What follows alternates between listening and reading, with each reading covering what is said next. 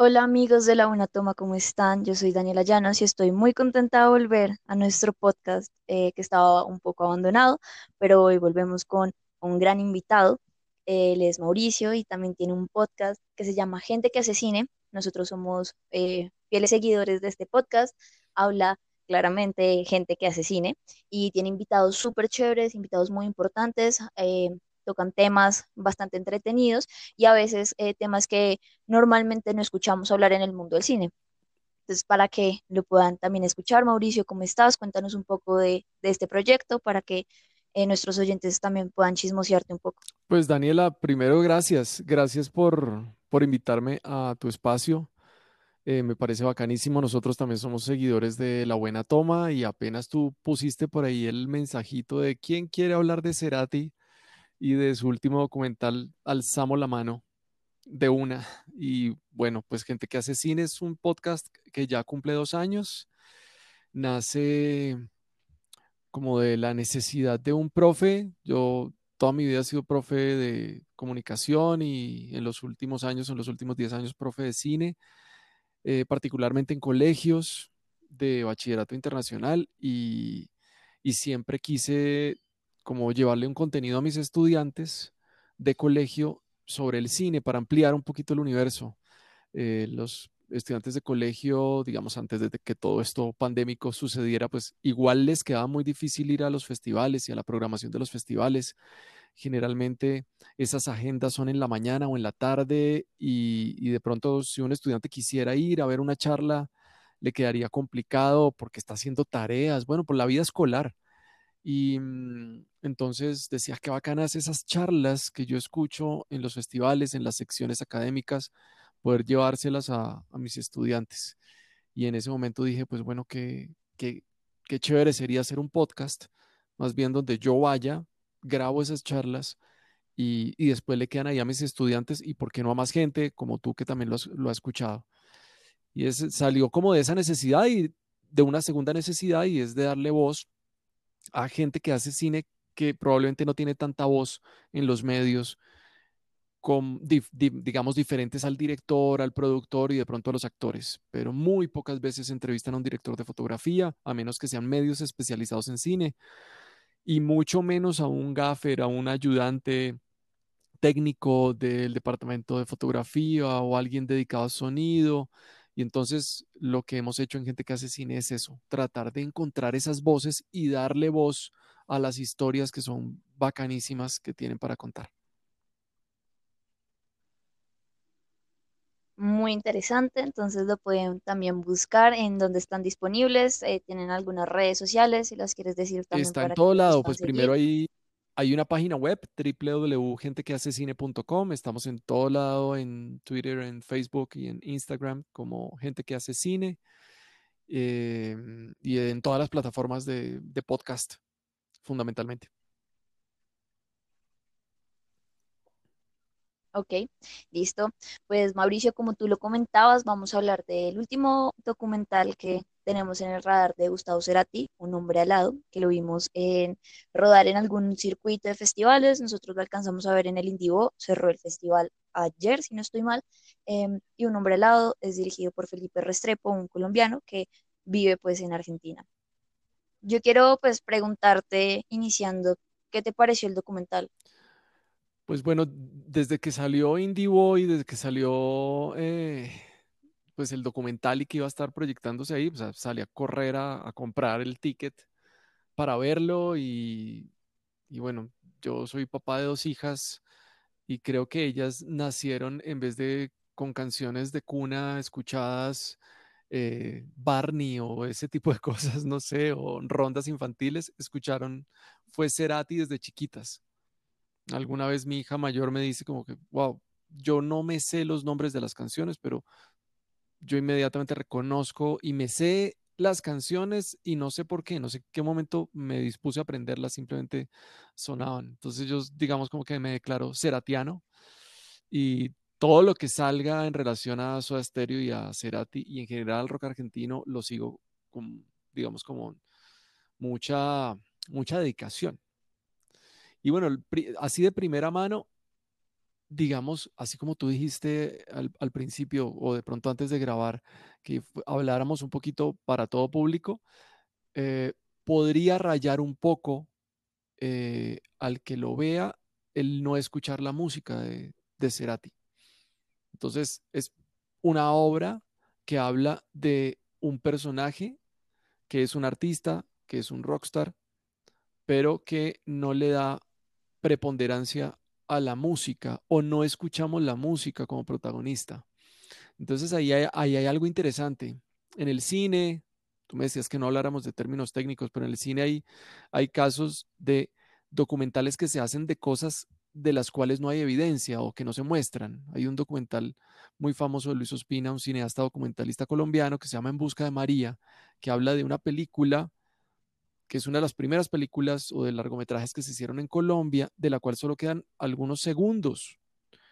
Y este señor hace un documental de una película con esos pocos segundos, creo que 20, 20 segundos existen de esa película, el resto se perdió.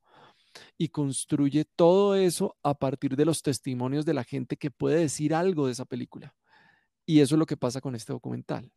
Y es que construye a Cerati casi sin imágenes de Cerati a partir de los testimonios de sus amigos. Y, y eso me gustó. Eh, no está Z ni, ni Charlie Alberti, el bajista, el baterista de su estéreo, por ningún lado. Están en los amigos que tocaron con él en algún momento. Y, y, eso me gustó. Y me gustó también que aparecen otras voces que no, que no habíamos escuchado, como su, no sé si su vestuarista o su asesor de imagen, o el director con el cual filmó una película de la cual hizo él un disco y, una, y la banda sonora, que son voces que generalmente no se habían, no se habían expuesto, no se habían entrevistado en los documentales. Todos los documentales cogían los músicos, los fans, a Charlie, a Charlie y a Z, pero aquí hubo otras voces y eso, eso creo que fue bacano. Me gusta muchísimo haber escuchado otras historias que hablaran de, de su caminar eh, patimetido, no sé cómo se dice, ¿no? Como con, con metiendo un pie, que hablaran de la preocupación que él tenía por, como por no pelear con la gente si hablaba muy duro. Eh, creo que nos dieron otros detallitos. Para los que somos obsesivos con las biografías musicales, es una maravilla porque nos dan nuevos detallitos de una persona. Y ellos, a pesar de que le llaman hombre alado al documental, eh, intentan eh, eh, socavar no en esas alas que lo hacían Rockstar, sino en la persona, en el, en el humano. Y muy atrevido de Felipe Restrepo a hacer un documental justo después de que se hizo un documental súper completo de Gustavo Cerati en Nat Geo, que se hicieron dos episodios especiales es, en, en, especial que se llama BIOS y que son súper completos. Entonces yo creo que es un atrevimiento y un riesgo grandísimo. Y lo otro es que siento que es una pieza de cine independiente, a pesar de que la factura está muy, muy bien hecha. Hay unos grafitis eh, del artista Cologede eh, argentino eh, espectaculares eh, eh, la, factura, digamos, como la puesta en escena de las entrevistas es muy sobria, eh, pero creo que hablando un poquito de Felipe Restrepo, que es un tipo que hace cine independiente en, en, Argentina, que está acostumbrado a hacer películas con una cámara sencilla y rodar sin permisos, creo que le venía bien como en esa misma línea. Entonces yo creo que si dices cómo me pareció, me encantó por las razones que te he dicho, pero además habría que poner un poquito en contexto a la gente diciendo, hey, no vas a ver un documental más donde está el Gracias Totales y pedazos de música ligera, sino solo gente hablando de una persona. Pues mira que tenemos muchas opiniones compartidas. Yo también desde muy niña siempre tuve la cercanía a la música. Eh, mi familia es súper melomana. Todas, mis papás, mis abuelos, eh, mis primos, mis tíos, todos hemos crecido nuestras reuniones familiares y sentarnos a escuchar música y compartir y ahorita tiempos donde no nos podemos ver es compartir nuestra lista en Spotify, o sea, es, es así todo el mm. tiempo. Y desde muy mm, niña, eh, mis, mis, gusta, mis papás les gusta mucho Soda, entonces mi hermano y yo crecimos con Cerati. Yo también me volví súper obsesiva eh, con esto de las biografías musicales. Y claro, todo lo que salga de Soda, de, de Cerati, pues en este caso, lo estoy mirando todo el tiempo. También cuando vi que el documental iba a estar en Indivo, de una lo compré y fue, en, tengo que hablar de esto en el podcast. O sea, eh, no puedo dejar pasar esta oportunidad. Yo siento que, que el documental es, bueno, tú, tú mencionas a Bios, que, que, que de hecho lo repetí hace muy poco. Es un documental demasiado íntimo. Bonito, está listo. Te entran en la casa, te cuentan cosas de la infancia. Sí, de es como el enfoque es más familiar. Sí, siento que es supremamente íntimo y, y que te hace sentirlo de pronto a él como persona un poco más cercana va a ser algo así. Yo dije como, pues va a ser un documental de pronto de, de, de su paso como solista o supongo que conciertos, bueno. Cuando lo vi, lo terminé de ver, quedé muy contenta porque lo que tú dices nos muestra otra faceta de Gustavo, no nos muestra la faceta, no sé, como un rockstar, eh, fiestas, bueno, alcohol, lo que sea, sino nos muestra es una persona muy camelladora, o sea, todo el tiempo estaba eh, ensayaban de domingo a domingo, tocaban sus conciertos completos dos veces al día, em, él mismo se centraba. Y siento que este documental explora son las facetas artísticas de Gustavo eh, como productor, eh, que estaba pendiente de pronto de su show de luces, em, que estaba pendiente de todo, de una cantidad de cosas que yo siento que gracias a ellos que uno puede sentir una experiencia, toda una experiencia cuando escucha su música, cuando ve sus videos o las personas que lo alcanzaron a ver en vivo, siento que cada detalle estaba tan bien pensado. Que de hecho el documental a mí me pareció que exploró como un lado laboral, como el, el Cerati, como tú decías, eh, productor, juicioso, que hace una cantidad de ensayos al día.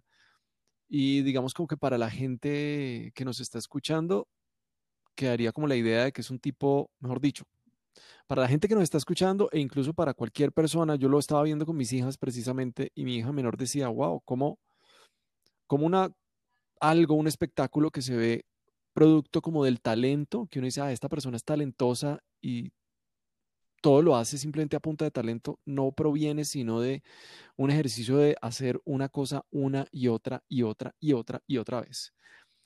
Entonces, digamos como que quedó muy, muy claro en el documental que ese era como uno de los objetivos o de uno de los aspectos que de pronto no se habían trabajado tanto de la, de la vida de Gustavo Cerati, que es esta persona obsesiva, absolutamente meticulosa, em, de ensayos eh, absolutamente frecuentes y repetitivos, un noctámbulo pues impresionante, una persona que tenía muy muy claro cómo componía, que ahí para la gente que no conocía eso, que componía a punta de balbuceo, eh, componía primero la música y después llegaban las letras, eh, una cantidad de letras que uno dice, wow, qué, qué, espectáculo, digamos, la profundidad de muchas letras y resulta que las hacía en una madrugada porque a lo que más le camellaba era la música.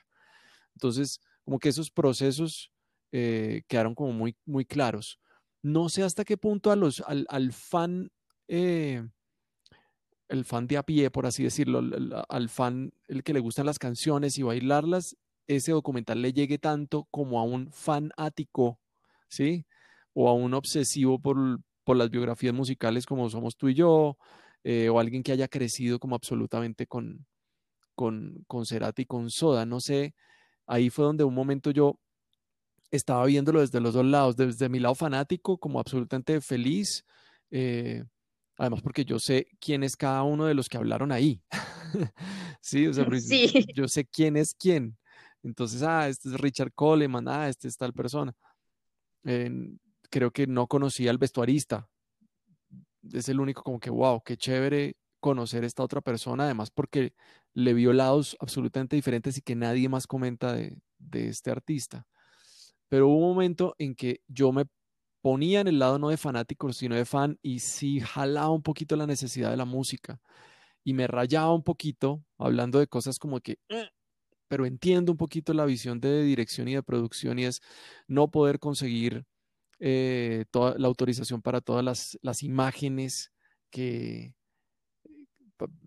que, que se quisieran poner o no conseguir todos los derechos de la música, que eso es un cojonal de plata que habría que pagar y y que también es un encarecer. lío legal durísimo. Exacto, ¿no? Todo el tema de la sincronización musical, que tú bien como abogada lo debes conocer. Entonces, pero me rayó un poco que hicieran una versión de música ligera con otros acordes, ¿sí? Que es la del principio, la del final, y yo, ay, Dios mío, para eso ponela o hace una, no sé, eso me rayó un poquito a mí, eh, pero entiendo también que lo que quisieron ellos hacer, y estaba leyendo un poquito de eso, era como versiones seratianas de la música, o sea, hacer una musicalización inspirada en ciertas, en ciertas cosas, y esa pues es es una versión muy cercana de música ligera, solamente que como con otro ciclo armónico, pero con el mismo ritmo, con el mismo riff, con, con la misma batería, como para que uno diga, ah, estamos en un documental sobre Cerati. Y ciertas camas musicales ahí, atmosféricas, que acompañaban las ilustraciones. Eh, e- e- eso de pronto quizá fue lo único que yo dije, ah, pucha, un poquito, unos cuantos milloncitos en el presupuesto hubieran apoyado un poquito ese tema. Entiendo, entiendo que es una propuesta de construir un personaje a punta de lo que dicen otros. Y eso entiendo esa apuesta. Pero, pero digo, o, con música o sin música, no sé, aquí hablando muy eh, descaradamente y me perdonará Felipe Restrepo si no se escucha algún día, pero como hablando como fan, hablando como fan, no como fanático. Porque como fanático entiendo, o sea, gocé muchísimo el documental. Mira que lo que mencionas ahorita de, de cierto mm, como ritual para, para eh, después escuchar una canción, un producto final, del tarareo y toda esta cuestión, hace que de pronto tú, yo, yo siento que yo puedo escuchar la música de Cerati o de Soda en loop muchas horas y cada vez voy a encontrar como cosas diferentes, como ciertos detallitos ahí que uno dice, uy, e- esto no lo había escuchado antes, o, o es como cada nota es tan bien pensada, tan bien planeada, que, que después uno entiende el trabajo tan grande que hay. Y esto lo quiero retomar al final, porque te voy a hacer una pregunta, pero eh, lo voy a dejar un poco para el final. Pues, Ahorita te mencionabas también que eh, de pronto es construir una imagen de Cerati eh, desde lo que piensan otras personas. Y mm, eh, a mí eso también, a mí me llamó mucho la atención porque no se quedó como en el personaje tanto de Cerati. O sea, claro, es un documental de él, pero no, o sea, no se centró directamente en Gustavo como tal, como la figura pública que todos conocíamos, sino que ese también este aire de, de poner algún, algún, algunas imágenes y su voz en off.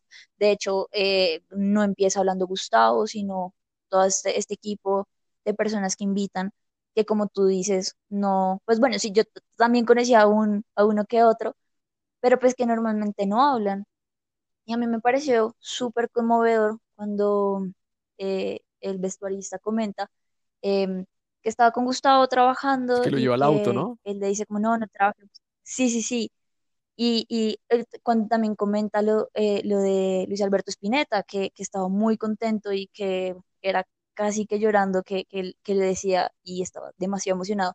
Son como, son como cosas que también son muy personales, pero que te lo están contando para de pronto darte como una idea de que de pronto este, este, este ídolo para muchas personas, este hito, esta leyenda, pues también era, era una persona normal que también se emocionaba con sus ídolos, era una persona también amante de la música y, y, y que se emocionaba con lo que hacía y que más que todo pues era como, como, sí, como muy pas- apasionado por su trabajo. Total.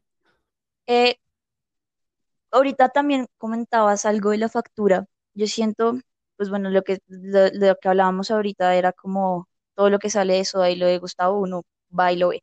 Pero con este documental yo siento que estaba viendo una producción de alto nivel, tipo BIOS o algo, un documental de VH1 o de MTV. O sea, yo la sentí impecable.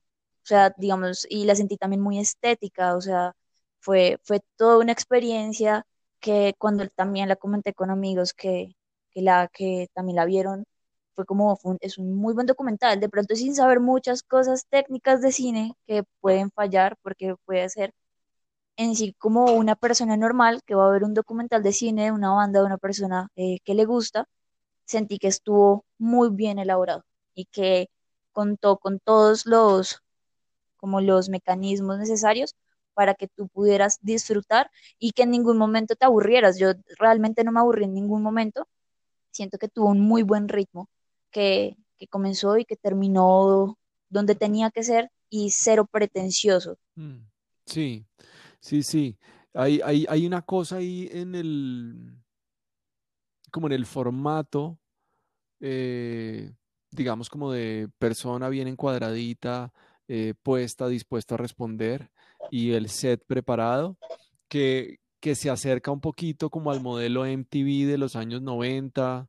Sí, había una estética ahí, Sí, eh, los televisores, digamos, cuadraditos, con en en el fondo, fondo. con noise, haciendo también un poquito de alusión a la, como a la estética del regreso de Soda Stereo. Me acuerdo de ese lanzamiento, lo hicieron así, también a- haciendo como una remembranza de sobredosis de TV, de la canción. Eh, entonces, eh, sentí como, como viendo, ahorita que decías VH1, sentí como viendo un MTV de los años, de los años 90, que era precisamente en el que habitaban esas historias, en el que habitaba Soda Stereo, en el que habitaba Gustavo Cerati, ¿sí? De ese aquel buen, buen MTV que afortunadamente vimos, o que mi generación vio, y que después se convirtió en cosas de realities y reggaetón, y yo la verdad no sé en qué paró MTV. Yo creo ¿En que nadie lo anda? ve Sí, ya, yo todo el mundo ve tampoco. YouTube eh, pero, pero es eso, ¿no? Eh, sentí como recordando esos, sentí esas, esas, esas, esa estética, eh, estar uno a las, llegar del trabajo, o en mi caso yo ya trabajaba desde muy joven, entonces tenía, o de llegar de la universidad, aprender MTV, cuando se tenía pues cable, y y empezar a esperar a que llegara el video que te gustaba o que llegara el especial donde iban a entrevistar a alguien que te habían avisado una semana antes y uno estaba pendiente de eso. No había recordatorios, no había nada que te dijera estamos en live, sino tú estabas pendiente de la televisión. Entonces, ahorita viendo eso, me pareció bacano, pero me pareció bacano a mí, no sé, y me parece, me alegra que pues que te guste a ti porque eres de otra generación, pero probablemente nuevas generaciones van a sentir es que es un documental pensado también muy, muy, muy al estilo de la, de la producción del Big Data, ¿no? Pensado en públicos específicos, en nichos específicos. Yo sí siento que es un documental hecho no para todo el mundo, ¿sabes? Yo creo que es un, es un documental hecho para gente que amaba tanto a Cerati como, e- como esa gente lo amaba, porque hay un momento en que me hay un momentico que me pareció un poquito empalagoso, porque es que era, es tan magnánimo, es tan, es tan perfecto, era tan bueno, era tan buen músico, o sea, llega un momento en que el mismo Tweety González, productor, eh, y, que en algún momento le llaman el cuarto soda, pues que el teclista que reemplazó al, al, zorrito Quintiero, eh, decía el rock en español, si pudiera llamarse de otra manera, debería llamarse Gustavo Cerati. Yo, wow, esta gente también estaba en un nivel de idolatría brutal y pues quedó registrado en el documental. Entonces hay un momento en que me pareció, hay un momento en que, que, que se volvió un poco empalagoso en ese sentido. O sea, yo amo muchísimo a este man, pero, pero era ya como que todos al tiempo rodando en los halagos. Hay un momento en que se sentía eso, pero, pero rápidamente me, rápidamente me volví a enganchar y lo seguí disfrutando. Mira que es muy curioso porque justamente hoy lo hablaba con un profe, con Santiago, que ojalá nos esté escuchando, y él me decía lo mismo, me decía, disfruté un montón el documental, pero en algún momento sentí que, pues qué loco que Gustavo era un dios, que, que no era humano, que, que era otra, un man de otro mundo, o sea, sí, o sea, el man fue muy áspero y todo, pero eh, también era humano y, también dormía, ¿no? También bebía agua y, y no era perfecto. Y, en la- y creo que en muchas producciones de este tipo tienden a caer como en el mismo error. No sé si, si, si compartes esta misma como idea, pero yo siento que casi todas caen en ese mismo er- error de, pues, de, de, de ponerlo como una persona muy grande, que claro que lo es, pero digamos, este comentario que tú dices de si el rock pudiera ser... em, eh, si el, si el rock español pudiera ser como otra persona sería Gustavo Cerati. O sea, sí, eso son comentarios que uno dice, uff, qué fuerte, Sí, yo demasiado fuerte. prefiero, digamos, eh, eh, esas historias donde precisamente hablaban del, del man que, cual niño chiquito quería mostrarle a alguien lo que acaba de hacer. Entonces, la historia que hace con el, con el asesor de imagen o vestuarista que le dice, ven y escuchemos el, el, el CD que acabo de hacer en el carro y ven, te explico todas las canciones con mucha emoción. eh, pudiéndolo hacer en una recepción súper refinada como lo hizo, digamos, con, pues no, no súper refinada, pero sí junto a todos los amigos para el último álbum en su estudio a que lo escucharan, hizo esa sesión de escucha, pero aquí hizo una sesión de escucha privada con alguien que lo acompaña en otros momentos, eh, que es en el, el cómo me visto y cómo me veo. Eh, esas historias fueron, fueron muy bacanas, pero si hay un momento, y yo no sé si es cuestión del montaje, o sea, de la edición, de cómo organiza uno los testimonios, que fue uno tras otro el halago hacia alguien que, que, que, es de otro mundo, que es, eh, sí, y en eso, obviamente, para reforzar todo el concepto de lo alado de, Gustavo, eh, en ese momento fue como, wow, ya, no, quiero un halago más, quiero algo un poquito más no- normal pero creo que el director hábil- há- hábilmente volvía y encauzaba el discurso hasta allá. Pero todo el tiempo estaban rozando en eso. Y es quizá como uno de los puntos que a mí me, me, me sacaron un poquito del documental. O sea, yo adoro a ese man. Hace poquito me preguntaron sobre como, como gente que admiro muchísimo en una entrevista y, y- y lo mencioné a él. Yo soy obsesivo, en serio. Eh, como que mi vida ha estado acompañada de muchos momentos donde suena música compuesta por él. Y a veces para salir de la rutina no busco una pantalla, sino que busco una canción. Y como decías, descubro nuevas cosas. A veces uno escucha una canción muchos años solamente parándole bolas a la música y un día descubre una frase que te, te bota la cabeza porque probablemente ese momento de tu vida estás preparado para escuchar esa frase o ya la entiendes de otra manera. Sí, durante, no sé, durante muchos años yo escuché Pulsar, que es una canción de Amor Amarillo, y, y nunca le había parado Sí, el fr- bolas a una frase que dice, y si la confusión es una predilección humana, todo puedo perdonar. Pero cuando lo escuché, no, es que loco, es algo cuando lo brutal. escuchaba, eh, cuando salió el, el Amor Amarillo, yo ya decía, ¿por qué no me habla como Soda Stereo? Sí, que este es un álbum que saca después de Canción Animal, entonces uno quería el mismo rock y aquí ya está metiendo electrónica y loops y eso. Y era como peleando con la música, pero 20 años después le pude parar bolas a la letra. Y volviendo un poquito al tema, es eso, como, no sé por qué llega acá Dani.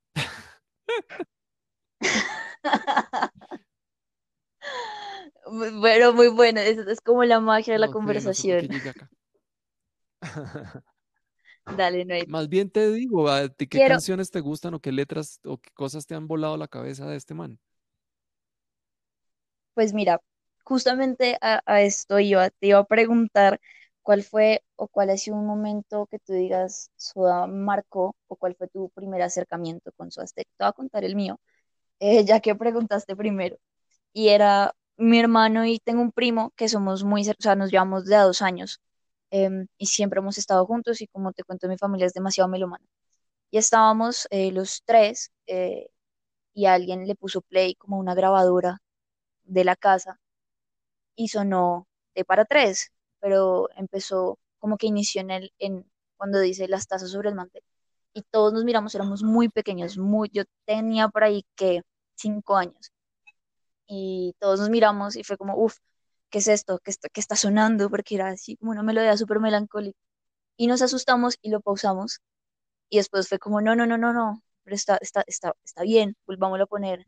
Y fuimos súper curiosos porque aparte creo que todos pensábamos que era un disco, creo que el que pensamos que iba a, a sonar iba a ser un disco en Nirvana y nos encontramos con esto. Y empezamos a escuchar y empezamos a escuchar y eh, eh, nos encantó y nos conectó. Como que en ese momento recuerdo que ninguno de los tres sabía que estaba escuchando, probablemente ninguno de los tres estaba poniendo cuidado a la letra o no, o no sabía después em, realmente que Gustavo se la escribía a su familia. em, pero los tres nos mirábamos y era como, aquí está pasando algo, o sea, e- era una conexión musical muy fuerte y ya después nos enteramos que nu- nuestros papás también eran muy eh, eh, aficionados a Soda Stereo, que siempre les ha gustado. Ellos, mis papás, nos empezaron a mostrar más tienes que música. presentar a tus Siento papás. que ese punto, claro que sí, cuando quieras, un- u- una reunión, bueno, cuando esto pase y nos podamos volver a reunir. Em, pero sí, creo que ese momento fue clave para entender que de pronto, siendo muy pequeña y que probablemente lo entendí mucho más grande, em, que a veces la música no es solo lo que te están diciendo o la letra, sino que la música va más allá y es lo que te hace sentir. Siento, eh, creo que ese fue el momento justo en el que me di cuenta que me iba a gustar la vida todo, la música toda la vida y que Gustavo, pues nada, también marcó mi vida y lo sigue haciendo. No, no hay día en que no escuche una canción de, de Soda o de Gustavo o del rock en ar- de argentino como tal, de eh, Luis Alberto Spinetta, de, bueno, Total. en eh, fin, vi- naciste en la época equivocada.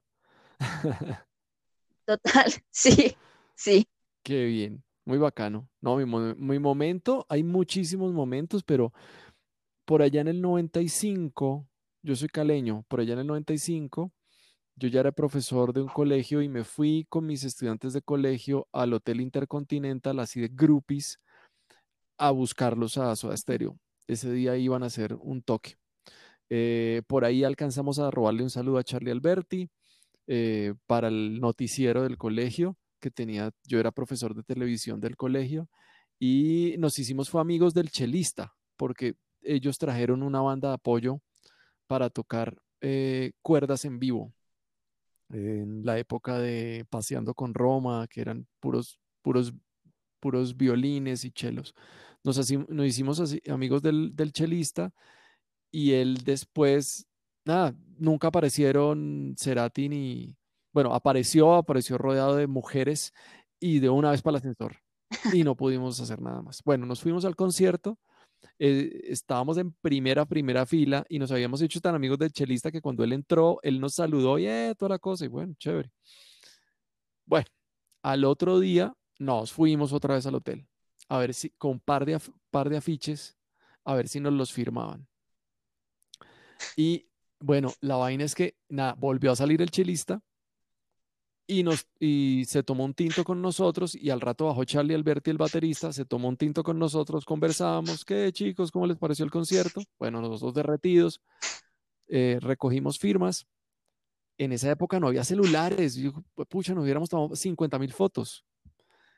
Bueno, la vaina es que al envidia. final, al final, al final, bajan, baja Cerati y nos, lo, nos, nos firma el, el afiche. Entonces yo tengo, te voy a mandar una foto, aquí tengo dos afiches autografiados por, por ellos. Y al final, no sé por qué, en la estampida de, se iban a meter a la van para ir a, a hacer un concierto en Manizales, si no estoy mal. Ellos iban en una van y de ahí para Medellín. Terminamos como, ven chicos, despídanse y nos subimos a la van. A Wow, lo último se metió Z, porque entre otras cosas a Z le decían Z porque llegaba de último a todo lado. Entonces llegó de último Z, se subió y nos despedimos al muy beso argentino de los tres. Entonces, chao Charlie, wow. chao Cerati, chao tal, tal, tal, hasta luego. Y ese momento quedó eso en la memoria y tú dirás que yo te estoy hablando paja aquí.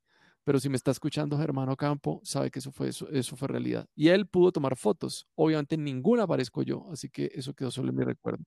Aquí en mi recuerdo tengo la estampa de la firma de, está la de Charlie y la de Cerati. Z no, porque ya habíamos guardado los marcadores y llegó de último. Ese es mi momento con ellos. No, pues, ¿qué te digo? Estoy sin palabras. Pensé que iba a ser como, no, esta canción, pero no.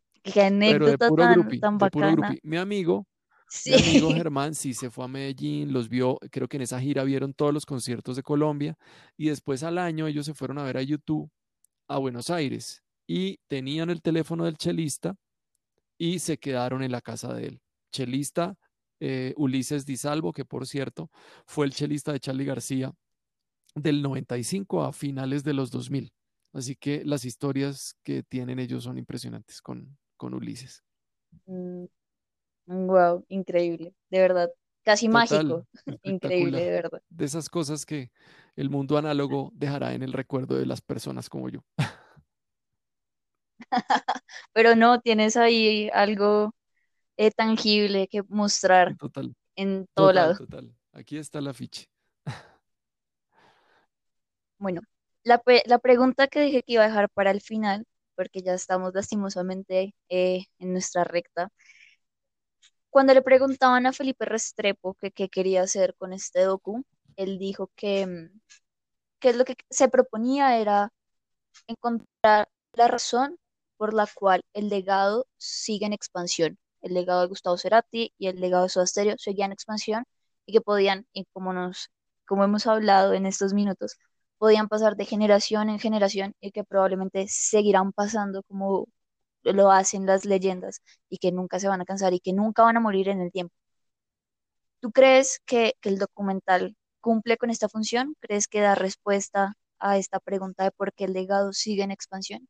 Creo que el documental no, o sea, es uno más de las, uno más de los elementos o de los, de los productos culturales que se han hecho alrededor de Gustavo Cerati que ayudarán a ese objetivo. Pero no creo que sea él solo, ese documental solo, el que logre eso.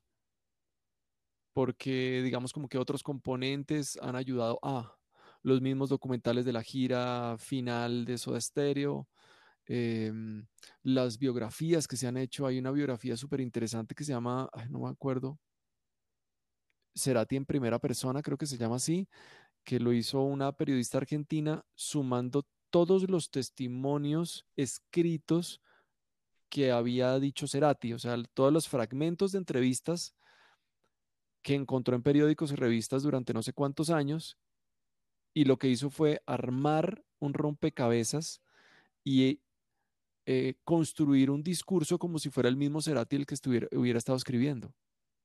¿Me entiendes? Ese ejercicio es sí, fabuloso. Entonces, bueno, todo lo que dijo Cerati sobre Amor Amarillo, coge todo eso y hay un capítulo que se llama Amor Amarillo. Entonces, es leer a Cerati en primera persona diciendo lo que piensa de Amor Amarillo, pero con todos los testimonios que dijo sobre eso. Eh, y así sucesivamente. Ese texto me pareció súper interesante. Las biografías que han salido han tratado diferentes tipos de temas porque conversan cada vez con diferentes personas. Lo que hizo Bios fue muy interesante, como tú decías, desde lo íntimo y familiar. Y este eh, le da la voz a todos esos parceros que estuvieron al lado en las giras eh, y que lo conocieron en esa cotidianidad, que pasaron horas y horas y horas, que son cosas que Benito y Lisa como hijos no pudieron ver, eh, porque estaban muy, muy, muy chiquitos. Y, pero estos eran los que, los que se pateaban los ensayos, los que se pateaban las giras, porque fundamentalmente ese es el cuerpo de entrevistas y de personajes que aparecen en el documental. Entonces creo que aporta, aporta al crecimiento de esa figura, pero no responde de manera completa a ese objetivo, creería yo. ok.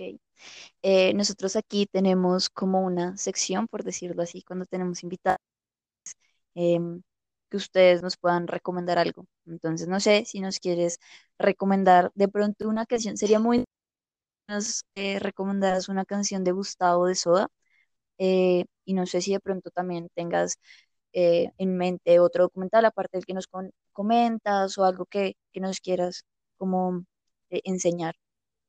Wow, sobre, no sé, si fuera sobre Cerati, hay una cosa súper como clave de él es, y que lo comentaban en el documental, y es que siempre se estaba reinventando, ese sí que se está reinventando em, en cada disco, y por eso chocaba un poquito y uno, eh, cada vez que venía un disco nuevo, uno esperaba que fuera un poquito más de lo mismo y resulta que salía con otra cosa completamente diferente.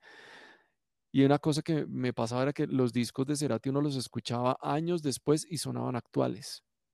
Y hay un disco de Soda, creo que el, el que suena más contemporáneo, eh, para mí es Dínamo. Es un disco galáctico. Entonces yo recomendaría Sí, como escuchar Dínamo de otra manera. La batería se escucha por allá atrás, las voces no se escuchan tan gruesas y tan adelante como siempre. Las letras son súper reflexivas. Em, eso, eh, no sé, he escuchado mucho en estos días y he tocado, porque toco guitarra, mucho me quedo aquí. eh, y es Mm, una, es como la canción de la resistencia ante la pandemia. Esa canción habla de un tsunami, porque la escribió justo después del tsunami famoso de, de Asia, eh, pero era una metáfora acerca de cuando las cosas se vuelven jodidas. eh, todavía podemos decir muchas cosas. Y Gustavo dice algo como, todavía queda tanto por decir y no me voy, me quedo acá. Y yo creo que es lo que nos queda a no- a nosotros si creemos un poquito en humanidad todavía y si creemos que hay muchas cosas buenas por hacer a- y si queremos abrazar a mucha gente todavía y si queremos apoyar para que las, em, las minorías tengan un lugar en el mundo, eh, la pobreza eh, pueda reducirse cada vez más y la paz se esté buscando de alguna manera, es decirle a esta pandemia, oiga, todavía hay mucha cosa que podemos decir, hay mucha cosa que podemos hacer y por eso nos quedamos aquí. Em, sí, he escuchado mucho Cerati en ese tono, como, como es tratando de, mm, de encontrar en, en letras explicaciones a cosas que están pasando ahorita. Eso por un lado, y yo mm, eh, recomendaría no quedarse solo en Cerati. Cerati es una sola figura de ese maravilloso rock argentino. Hay que escuchar Charlie, hay que es- escuchar Luis Alberto Spinetta, hay que escuchar Fito, hay que escuchar León Gieco, hay que escuchar mucha cosa buena que produjo el sur del continente y que nos ha enseñado muchísimo de la música y del, del folclore, de la música popular. Eh, eso en ese sentido. Yo creo que de recomendar algo, por ahí me iría.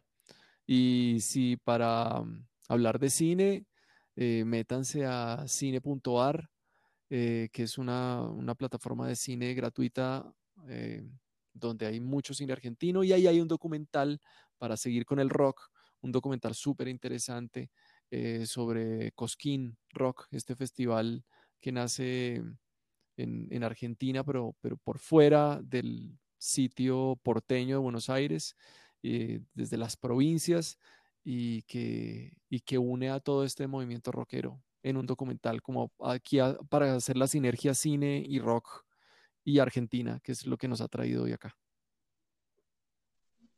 claro que sí. Pues ya que hablas de, de esta sinergia, yo voy a cerrar eh, casi hablando en el, en, de más bien, que fue una película del 2009, Mm, del 2001, sí, eh, sí, sí, sí. 2001, dirigida por Eduardo Capilla, que fue una producción pues, en la que Gustavo Actúa. participa como uno de los protagonistas.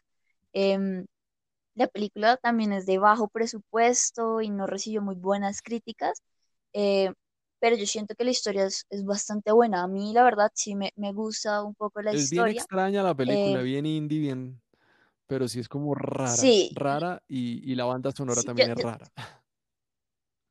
sí, yo siento que de pronto la forma de contar la historia deja mucho que desear. Es, es, es, es bastante curiosa. Entonces, ¿Todavía está en em, YouTube la se película? las invito a ver. Sí, creo que sí, creo que todavía está en YouTube. Si está, pues eh, yo se las voy a dejar acá o en las redes para que también ustedes la puedan buscar.